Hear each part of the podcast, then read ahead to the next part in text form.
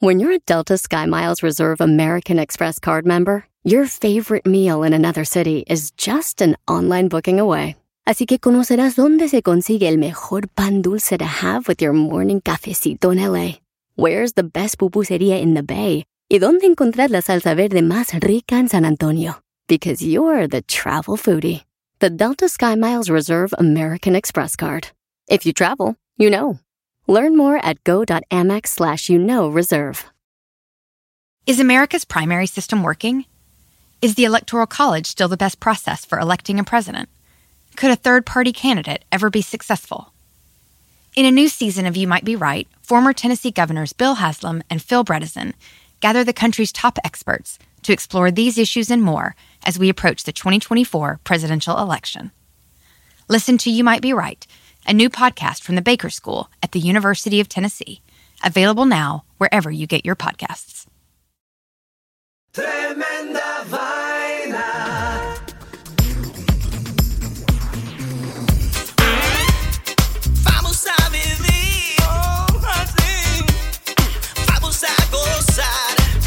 Amigos, bienvenidos a Tremenda Vaina, el show donde escuchas cuatro historias absolutamente increíbles. Pero solo una es falsa, fake news. Hola, soy Danilo Álvarez Soy Román Rojas. y esto es Tremenda Vaina. Esta es una edición especial de Tremenda Vaina. Extra, extra, extra, edición especial, extra. Este es episodio, edición especial de Tremenda Vaina número 39 y esto empieza así. Tremenda vaina. Román, ¿qué tenemos en, esta, en este episodio para nuestros oyentes? Este episodio es un episodio especial de Halloween donde tenemos una historia que se llama El Pacto y es una historia que es dramatizada con actores, con música y con sonidos. Van a sentirse que están metidos dentro de una película de qué, de, de terror, de... Sí, de terror. Ahí- a, a esto le llaman como teatro de la mente, ¿no? Uno puede cerrar los ojos y, y ponerse los audífonos y escuchar este, este episodio y realmente los vamos a llevar a muchos lugares. En una historia que está en español, en inglés, hay unos pedacitos hasta en ruso. Eh, esta, este episodio en particular tiene hasta unos cantos yoruba loquísimos y realmente eh, está diseñada para llevarlo a uno a dar un paseo por una, por una imaginación, ¿no? por, un, por un cuento imaginario con toda esa dramatización, actores, música y, y digamos una escena, un- todo un diseño de audio eh, que preparamos para nuestros oyentes para Halloween. Prepárense porque esto no es nada como ninguno de los episodios de Tremenda Vaina, esto es algo especial que nosotros hemos hecho para ustedes y es como si vieran una película sin el video, sin lo visual. Bueno, esto es tremenda vaina, episodio especial de Al filo de la medianoche y esto empieza así. Tremenda vaina.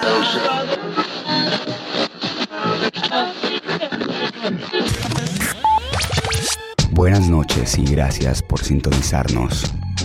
Llegamos al momento en que tu radio se transforma en esa puerta hacia lo desconocido, hacia lo misterioso y lo sobrehumano.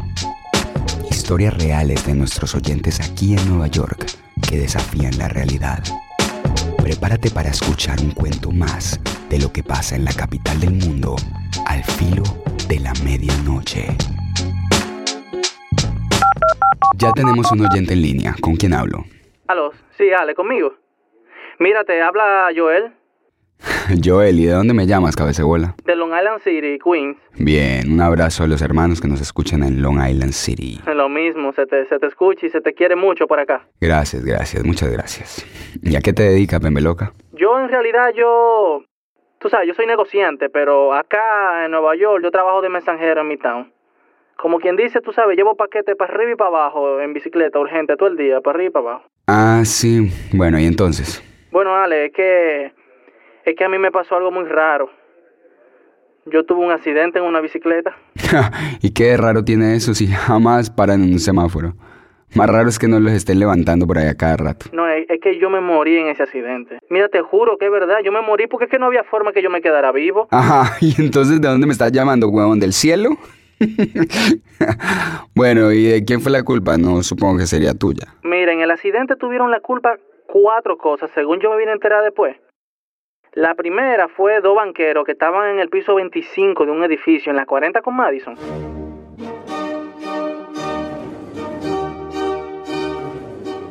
Look at all those bastards down there. They look like ants running around with their errands up and down the street. I've always loved the view from your office, Gerard. It puts things in perspective. How long uh, have you been vice president of the firm, Roy? Uh, I believe it's going to be 10 years in January. Your turn. Thanks. Nice putter. Precisely. That's the reason I called you in today. We're letting you go. You'll be taken care of. But the partners want you out. What? Why? For the same reason your golf is so weak. You play by the rules, Roy. This is bullshit. You think I can handle the pressure? Well, this is me, not playing by the fucking rules. Have you gone mad? Hole in one, Gerard. You'll hear from my lawyers.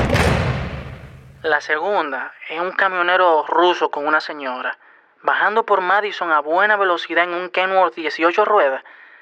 Llevaban 14 horas seguidas manejando desde Atlanta como sin parar. Борис, я тебя обожаю. Пожалуйста, останови машину сейчас же. Это очень опасно. Борис, you please stop. Stop. You drive too long. That's it. It is not safe. I beg you to please stop. Ёб твою душу, блядь, сука! Don't bother me, woman! We have to make delivery! I don't feel safe carrying this monster from hell! Борис! Борис! Борис! Борис!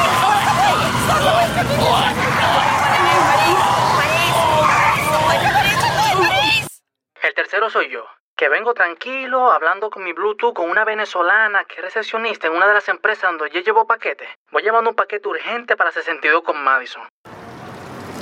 Mira, mi reina, tú no te tienes que preocupar por nada, que a bailar, que vamos, nada más, tú no confías en mí. Así igualito. Le dijiste a Marina le entregas y todavía me pregunta por ti. Mira, mujer del diablo, no me cambia el tema. ¿Vamos a bailar, sí o no? Que la vida es para gozársela, porque es que uno nunca sabe cuándo es que se va a morir, ¿no es verdad?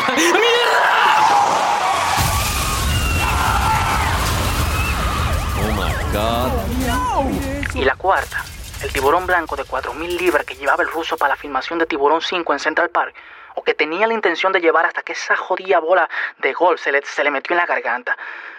El animal ese rodó por el suelo de Madison y fue a dar a, a tres pies donde yo caí, todo desbaratado y sin poder moverme. Yo sentía un dolor muy fuerte en la pierna. Tenía una fractura abierta y yo estaba perdiendo mucha sangre. El animal sintió la sangre y se revolvió como loco hasta que, que, que me encontró. Yo vi, oí, sentí como me moría. La piel, la piel, cuando tú estás ahí, se te explota como un tomate debajo de una goma de auto. Los dientes se sienten como alambre de púa desgarrándote por dentro. Morirse es la sensación más horrible que existe, ¿tú entiendes? Coño, Joel. ¿Tú eras el tipo ese del tiburón? Eso salió en los noticieros, man. Nomás en New York un tiburón blanco se comió un ciclista. Pero el cadáver lo llevaron a la morgue, ¿no? Supongo. Otro cadáver indocumentado de los que se pierden a cada rato. De todas formas, yo de pronto abrí los ojos y estaba sentado en una banca de la estación del tren E, en la séptima avenida. Ahí donde yo agarro el metro para irme a mi casa después del trabajo. Estaba ahí solo, con mi bicicleta, como si nada me hubiese pasado. Interesante, man. Un viaje astral al más allá de ida y vuelta. Si eso es así, debe haber un portal de entrada en algún lugar de Madison con la 40 y otro de salida en la estación del tren E. Dos símbolos complementarios que le pido a mis oyentes que me ayuden a encontrar. Bien, Joel, esto es todavía un misterio para mí. Necesito más claves. Cuéntame, ¿qué más te pasó? Uf, bastante más. De ahí en adelante, de vez en cuando me pasaba una que otra vez. Llevando un paquete de un sitio a otro, me ocurrió un accidente mortal. Todo era mortal, ¿eh?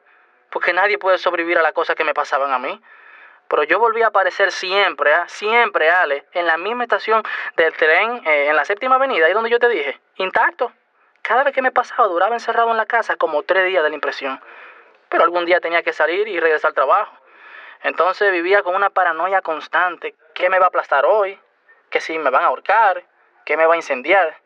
Tener que enfrentarme a la muerte es una cosa, pero, pero perder todas las veces, eso no es vida. Ajá. Como quien dice que la muerte te llevaba y te volvía a traer. Ahí hay algo. Joel, eso no te estaba pasando por casualidad. Bueno, no, es que la historia comenzó en Santo Domingo antes de que yo viniera para acá. Ajá. Yo sí decía que a esto le faltaba una parte.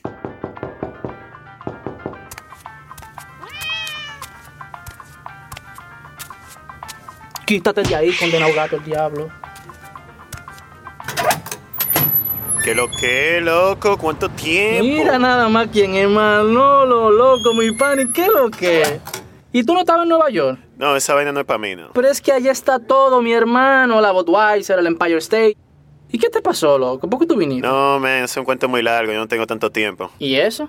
Joel, hoy está saliendo una yola. ¿Qué pasa, man? Tú sabes que yo no tengo ni un chele, yo estoy pelado, yo no, yo no tengo cuarto, déjate de eso, man. No es gratis, loco. ¿Gratis? No, no, eso no es verdad. Tú la pagas cuando llegue allá. El trabajo está listo esperándote para cuando tú llegues. ¿Y qué es lo que hay que hacer? Mensajero en New York, eso deja muchísimo cuarto con esa vaina. Mira, te dejé la bicicleta para que tú la tengas desde que tú llegues. Mierda, mi pan, y- pero dime, ¿qué es lo que yo tengo que hacer? Mira, ¿tú te acuerdas de esa mata de Hobo en Miche, donde nosotros nos subíamos cuando carajito? Bueno, métete en ese matorral que está ahí atrasadito, que a las 12 en punto va a llegar esa mujer. Esa es la que te va a llevar. ¿Una mujer? ¿Cómo, cómo, cómo que una mujer, loco? Eso está raro. Tú no le tienes que parar bola de eso. Tú simplemente aparecete donde te dije a la hora que te dije. Y mira, aquí en este papelito está la dirección de la pieza donde yo me estaba quedando. Ahí está la bicicleta y quedan como dos meses de renta pagados. Suerte, mi hermano. Mano, que te acompañe la Virgen. Y así nomás, una yola, un papel y una mujer. ¿Y qué mujer? Cualquiera que la viese, mano, se quedaba como hipnotizado con esos labios gruesos que tenía esa mujer. Eran unos ojos como. como turbadores. Misterioso es la palabra. Tenía el cabello rubio, liso. Como que era perfecto para quedarse enredado con esa mujer para siempre. Me acuerdo de esa blusa negra que ella tenía. Era como apretadita, que le modelaba el busto. Y, y la cadera que tenía. Llamaban a cualquiera cuando caminaba. La belleza casi siempre es un arma de doble filo. Así era. Y la de ella era una belleza diabólica. Yo solo noté desde el principio que la vi en la playa en esa maldita noche.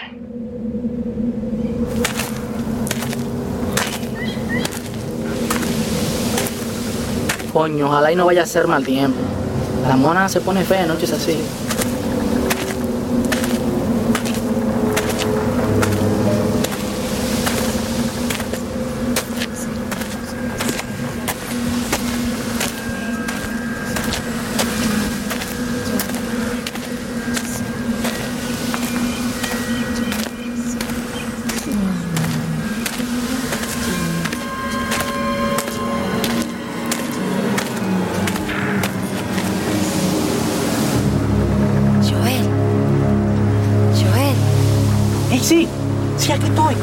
¡Ey! Aquí, aquí. Perfecto. Justo donde me dijo Manolo. Bueno, apurate que no tenemos toda la noche. En nada se aparece la policía, nos vamos juntos para la cárcel. ¿Y tú cómo te llamas? Puedes llamarme Melody. Ah, ok. Así me dicen ahora. ¿Y solo vamos los dos? ¿Nadie más? Entre menos perros, menos pulgas, ¿no? ¿Y en qué que nos vamos? ¿En esto? Eso no tiene ni motor. No me va a poner a remar por el canal de la mona, ¿verdad? Es mejor así. No hacemos ruido. Además, yo remo. Yo estoy acostumbrada.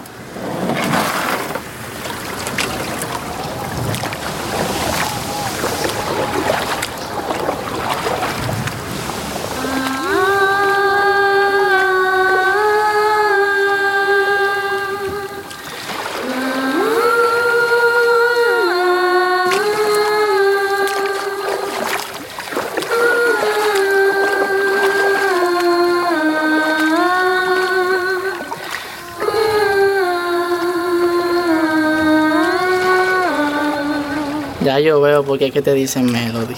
¿Te gusta? Me calma. Me da confianza.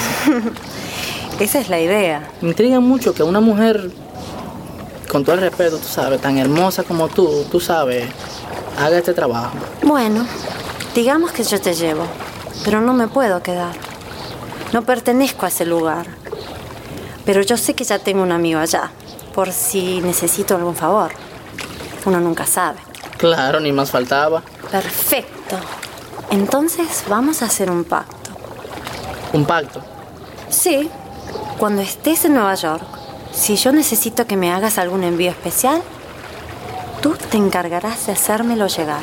Bueno, Uf, facilísimo. Si además voy a ser mensajero, yo voy a trabajar en el negocio de los envíos. ¿eso quiere decir que sí? Tienes que decir... Perdón. Tienes que decir que sí. Sí, claro que sí. Qué lindo.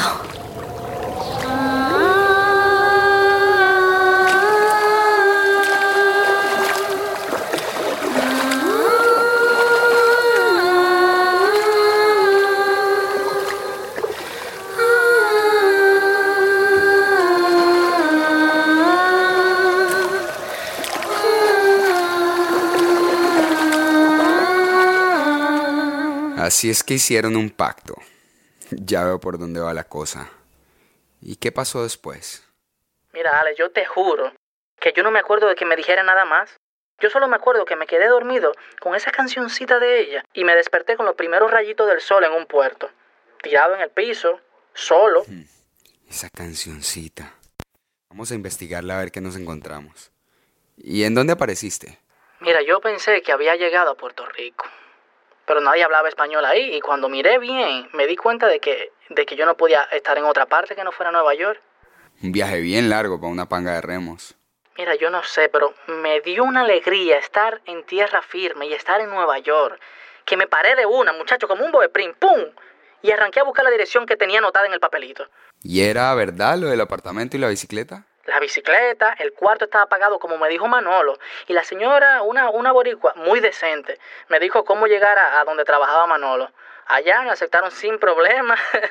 te digo, era como lograr el sueño americano, mi hermano. Y ahí fue cuando te pasó lo del tiburón y los demás accidentes. Exacto. Entonces resulta que yo iba todos los días a la central a recoger un paquete que me tocaba llevar. Lo llevaba a la dirección que decía y volvía a la central. Pero me empezó a pasar algo raro. Cada vez que yo llevaba un paquete, mira, fuácata, cualquier cosa me pasaba sin aviso. Algo me aplastaba, me quemaba, me ahorcaba o me atravesaba. Ni eran ciertos días ni nada, cualquier día. Me pasó como ocho veces esa vaina en seis meses. Yo hasta pensé en cambiarme de trabajo, pero me asustaba lo del idioma y, y este trabajo pagaba bien y era fijo. Y con la deuda y todo, tú sabes que, que uno acá no se puede quedar sin trabajo, aunque lo estén matando. Brillante. Yo estaba tan confundido que un día decidí comentarlo con alguien. Ah, ¿tú ya hablaste de esto con alguien? ¿Y te creyó? Sí, la vaina es que a mí me parece que Tony no, no tiene mucho juicio ni, ni, ni problema para creerse nada. Tony. Tony es un amigo venezolano que vive en el mismo bloque mío. ¿Y qué hace Tony? Bueno, él vende hierba, ¿tú me entiendes? Pero él- el tipo es, es buena gente, es mi amigo. Y una noche ahí en el jacuzzi me dio como por contárselo todo. Jacuzzi. Debe tener plata. ¿Qué va? Él vive en un cuartito como el mío, pero tiene jacuzzi. Casi no hay ni por dónde pasar para la cocina, pero Tony metió un jacuzzi ahí, le dio su maldita gana y lo metió. Digo, porque le gusta fumar ahí. Y cuando está ahí, como yo te digo, él no tiene rollo en creerse nada. Ahora sí que me voy a poner bien loco. Coño, esta vez sí que me pasé, men. Te lo juro que sí me pasé, me pasé. Yo ya me puse como loco, nada más con el olor. Calidad de exportación. La riegan con menstruación de vírgenes tailandesas. Es todo un arte. Sí, seguro. Mierda. Esta hierba está brava. En 10 minutos, mi actividad cerebral va a ser comparable con la de una rodaja de plátano flotando en un sancocho. Tony, ¿por qué no mezclamos un poquito con el monte ese barato que tú me vendes? No, nunca. Mira, man, esta hierba crece con los rayos de la luna. No la dejan ni ver el sol porque se quema nada más en la sombra. Imagínate si la mezclas con el cannabis solarium, nombre científico de la hierba normal que crece con el sol. Ay, coño. Sería una transpondación simultánea del sistema lumbárgico. Terrible. En términos más simples, Mortal. Sí. Tú dices que me explotaría el páncreas, el cerebro se me regaría por las orejas y escupiría el corazón. Se te meterían las pestañas para dentro de los ojos. Y se te subirían las hormigas, weón, y el pipí se te engancharía para atrás y para el culo. Me ahorcaría mi propio pelo del sobaco. Sí, al final saldrías corriendo para la calle envuelto en una, una bola de fuego y quedarías tirado ahí en la acera. Que solo te faltaría la cajita de Kentucky Fried Chicken para que parezcas un pollo rostizado. Ah, eso no estaría mal para variar. para variar. ¿Cómo para variar? Y le contaste todo. Todo. El tiburón, el piano, la tapa de la alcantarilla, el palito chino explosivo, el carrito de helado, el cactus venenoso, el camión transportador de espejos, el suicida que me cayó encima. Todo. Cabeza de pincho, tú fuiste el mensajero al que le cayó ese suicida encima. Y se salvó el muy cabrón. Bueno, quedó hecho mierda en una cama al borde de la muerte, pero sin poder moverse. Pero se salvó. Él se lo buscó. Bueno, ¿y y qué te dijo Tony? Aquí es donde la historia se pone buena. Vamos a comerciales y ya regresamos con la conclusión de nuestro especial de tremenda vaina de la historia El Pacto.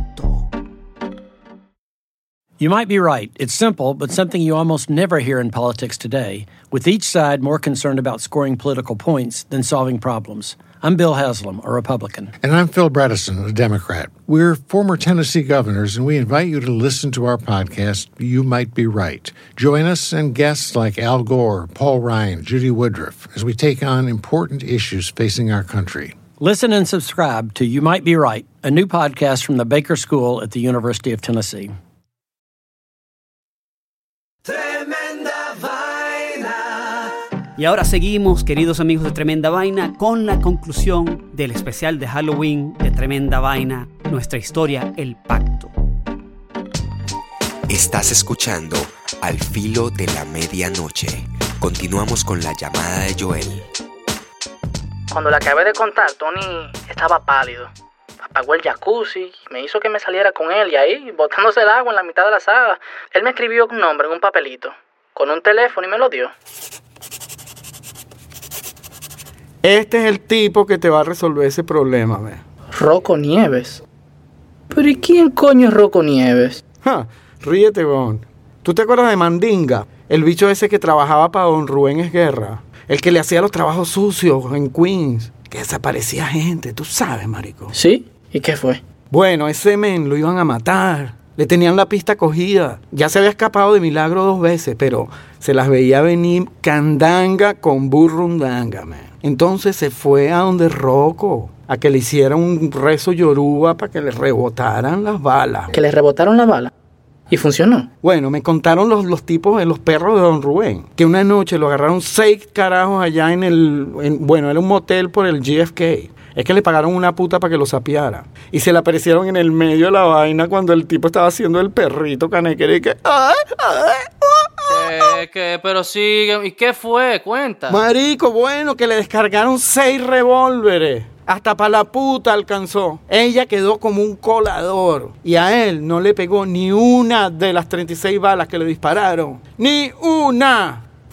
Todavía más, huevón, Mandinga alcanzó su revólver. Que los tipos pusieron la cara así como el coyote cuando, tú sabes, cuando el carcamino se le escapa así, que, que se le bajan las orejitas y le va a explotar la vaina y que... Que termina la vaina esa ya. Bueno, weón, que para mí que ese Rocco Nieves sí tiene poderes, porque el carajo se los quemó a los seis y todavía quedó él vivito y coleando. Santería. No es una solución muy sofisticada, pero al menos es una idea. Me imagino que fuiste a ver al brujo.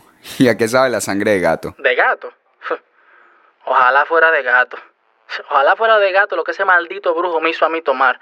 Me estuvo vomitando la noche entera, mi pana. Me pegué un viaje del diablo, como él le decía.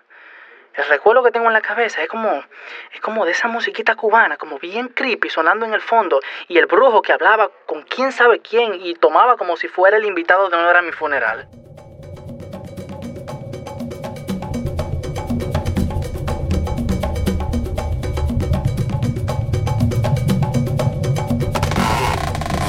¡Saludos! ¡Salud! Camina con suerte que no tenemos todo el día. Mira, este es Pacho, el gallo mío. Eh. Saludos, que también es dueño del business. Eh, eh, sí, ¿qué es lo que es, Pancho? Te me sientas en esa sillita con suerte que te me quita los zapatos y te enrolla los bajos del pantalón, ¿ok? Ok. Omi tuto, ana tuto tu la roye, y le tuto lo du mare, ayuba el deseo lo du mare, ayuba bye, que vaya tonu. Mira, ¿y usted no quiere que le cuente a qué fue lo que yo vine? Yo no, no, ni me cuentes lo que tú viniste, ni nada que tú no sabes ni a qué viniste. Porque tú estás aquí y tú no sabes nada de eso. Mira, agarra esta cáscara de huevo en una mano y esta piedra en la otra. Tú ves, coge, coge, coge, coge tú cuál tú quieres usar, qué mano tú quieres. No, no, la que sea. Y vaya, vaya, todo nuevo cule, se habló de un mare, me ya va, y vaya. Va falla ye, o cosi, cu cosi, aron cosi, nado si, ella cosi, falla cosi, o fuari, cuba, va, gua. A ver, déjame ver tu mano derecha. Está jodido, chico. Está jodido. O sos vos, estás en la mala. Eso dice el Ordún. Y el Ordún no miente ni se equivoca. Eh, no entiendo el chiste, ¿sabe? A ver si la maldición es oricha. Ocha cuaribo.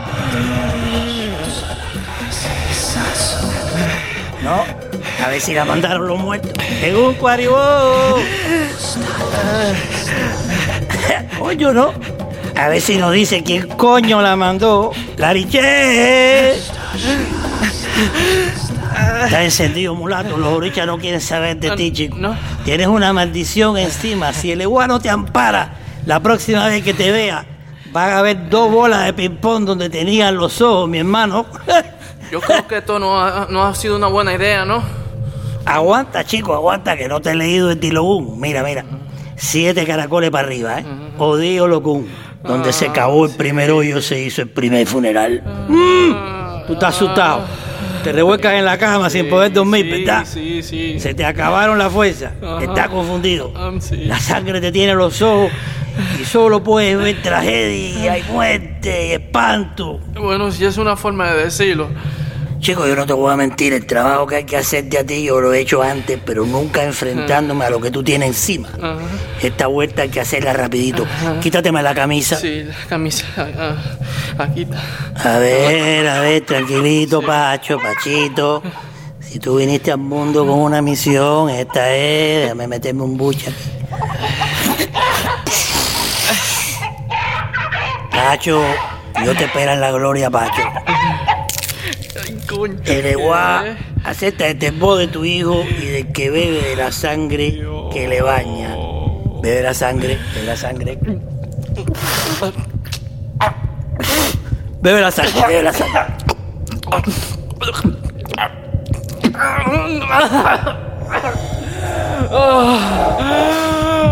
Habla la guagua. Habla la guagua. Habla la guagua.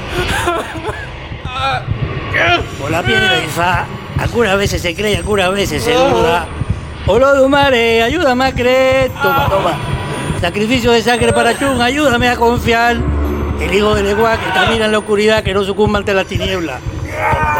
O Atalaya, Maya, recibe este por aguardiente. Toma. O Google el Eguá, que el fuego pase sin quemar. O Atalaya, que el agua pase sin ahogar. Toma. Changó, la soga que pasó, Ya, ya, loco. Toma. Y vaya, no cura, el no lo mare. Mayo, vaya, papaya, ye, cosi, cosi, aron cocina. Dosi, ye, cosi, falla. Cosi, cuba, bagua. Mere, boti, moro, de. Mere, boti, moro, da.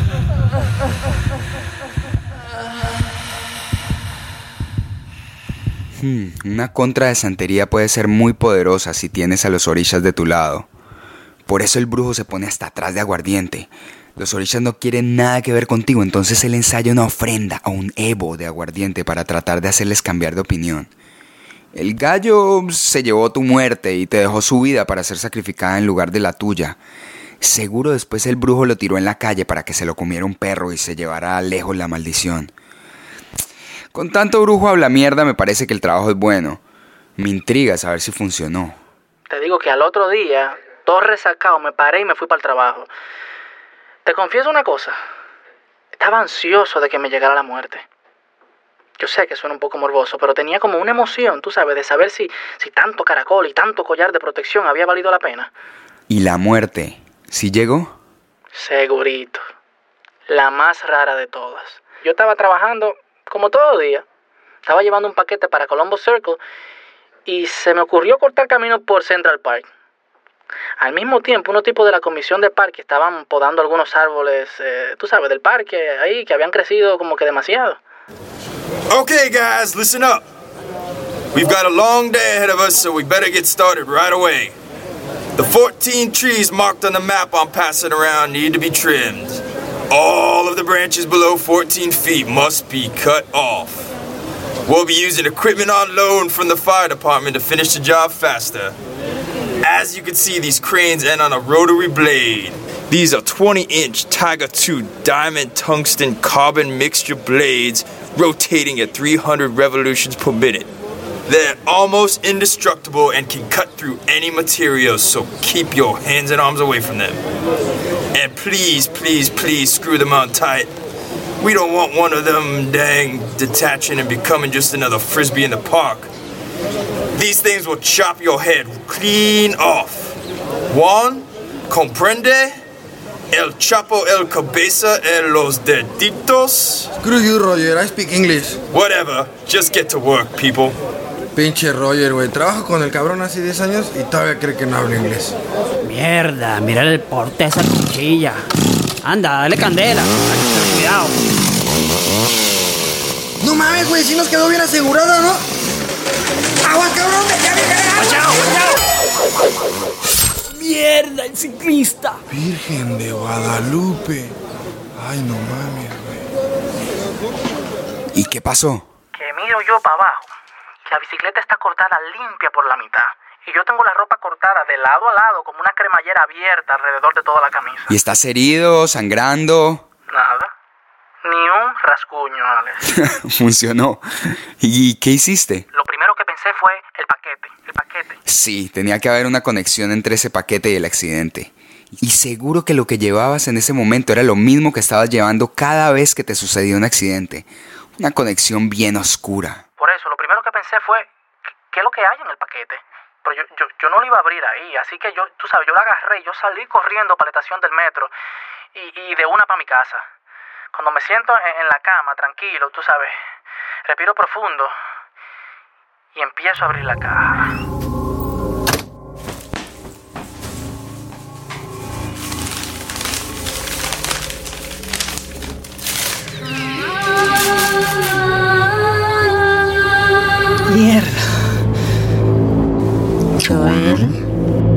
Tienes algo que me pertenece.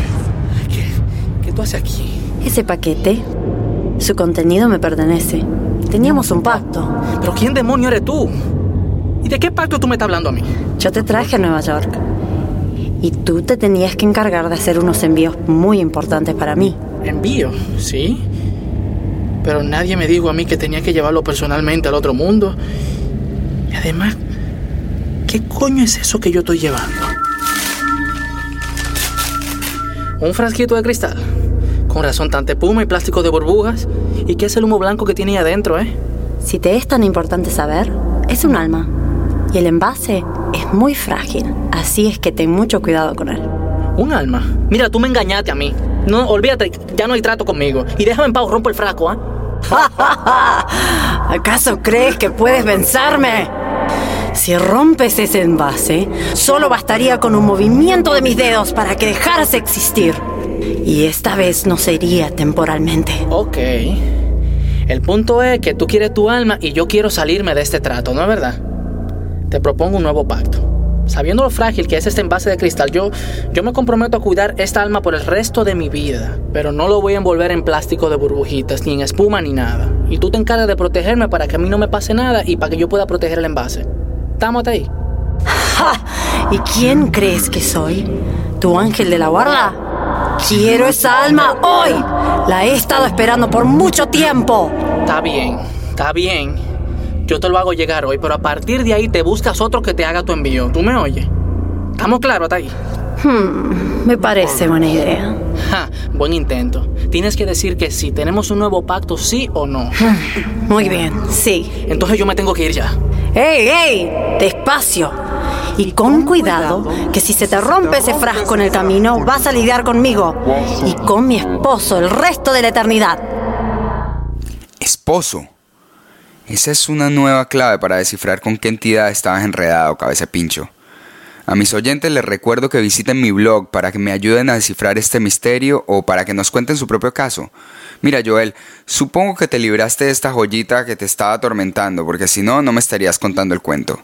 Lo único que me intriga saber es cómo lograste enviarle el alma. Uy, eso fue una suerte. Eran como las 3 de la tarde y salí a toda velocidad para el hospital Beth Israel, en la 14, donde habían llevado el suicida ese que me cayó encima un par de semanas antes. Uy, con tan buena suerte que me lo encontré todavía vivo. En el cuarto había una señora dormida en una sillita junto a él. Él estaba como conectado a una máquina, pálido, y con una pata y media al otro lado de allá. Tenía la mano cruzada en el pecho, como si, como si ya lo tuvieran listo para que se muriera. Pero él jugaba a no dejarse. Yo me acerqué y le metí el frasquito debajo de la mano y, y le di un beso en la frente. Y entonces el tipo, muy despacito, abrió un ojo, como si no lo hubiera abierto en semana, y como que enfocó bien, tú sabes, y me vio. Y como si no tuviera lo suficientemente pálido, se puso más pálido todavía. Ahí yo me retiré despacito y cuando salí por la puerta yo escuché como que la máquina esa comenzó a tirar el pitito. Pi, pi, pi, pi. Yo creo que yo lo maté de la impresión. O pensaría que si me estaba viendo era porque, porque él ya también estaba muerto. Igual creo que yo le hice un favor. Y él me hizo un gran favor a mí a cambio. Muy bien, Joel. ¿Y desde entonces no te ha pasado nada más? No, llevo todo este año invicto. ¿Y entonces qué, qué fue lo que tú crees que me pasó, Alex? Bueno, hay quienes dicen que el infierno está justo debajo de Nueva York. Mi primera impresión es que lo que te estaba atormentando era una manifestación de Perséfone, la reina de los muertos, la diosa mitológica que fue raptada por Hades, el amo del infierno, para ser su esposa. Al final, ella terminó enamorándose de él y ayudándole a recoger almas. Joel, mándame un dibujo del frasquito, también como lo recuerdes. Voy a hacer un estudio completo y le pido a mis oyentes que me ayuden. En los archivos van a encontrar cómo. Por ahora, le doy las gracias a Joel. Un placer, gracias, Alex. Y vámonos de una con nuestra próxima llamada. ¿Con quién hablo? Joel, tienes algo que me pertenece. Pinche Roger, güey. Trabajo con el cabrón hace 10 años y todavía cree que no habla inglés. Un alma. Mira, tú me engañaste a mí. No, olvídate. Suerte, mi hermano. Mano, que te acompañe la Virgen. Mira, ¿y usted no quiere que le cuente a qué fue lo que yo vine? Yo no, no, ni me cuentes lo que tú viniste, ni nada que tú no sabes ni a qué viniste. Al filo de la medianoche. Gracias queridos amigos de Tremenda Vaina por escucharnos. Si te gusta nuestro podcast, suscríbete en tu plataforma favorita y no te olvides de seguirnos en nuestras redes antisociales, Twitter, Instagram o Facebook.